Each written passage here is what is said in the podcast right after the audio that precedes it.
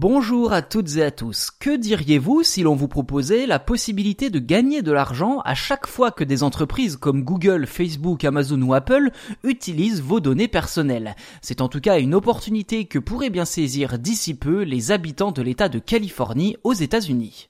Au début du mois, les Californiens ont adopté un référendum créant l'équivalent d'une CNIL dans le célèbre État de la côte ouest des États-Unis. Il permet ainsi aux sociétés de demander aux internautes de payer pour mieux protéger leurs données ou d'être rétribués pour que les entreprises puissent les exploiter davantage. Le texte entrera en application normalement à l'horizon 2023.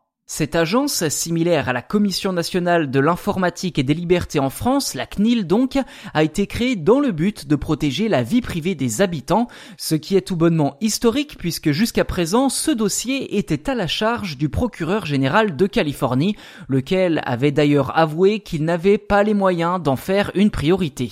Et si elle a au moins le mérite d'exister, l'agence sera cependant dotée d'un budget modeste pour fonctionner, à peine 10 millions de dollars. En prenant en compte tous ces éléments, les GAFA vont-ils être obligés de payer pour pouvoir continuer à utiliser les données personnelles de leurs clients? Car à chaque connexion sur leur service, ces entreprises collectent non seulement des informations sur le profil de l'utilisateur, comme le sexe, l'âge ou l'ethnie, mais aussi des données plus sensibles comme la religion ou l'orientation sexuelle, voire même les coordonnées d'un individu. Autant de données qui, collectées en masse, constituent une véritable mine d'or et autant de valeurs dont pourrait bénéficier chaque internaute.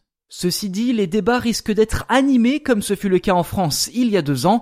À l'époque, un rapport du think tank Génération Libre avait déjà ouvert la porte à une monétisation des données de la part des internautes. Une idée qui n'a pas vraiment convaincu les autorités françaises par la suite, car ces dernières estimaient qu'il n'y a en effet aucune possibilité de définir précisément cette notion de propriété, car aucun cadre légal ne le permet pour l'instant.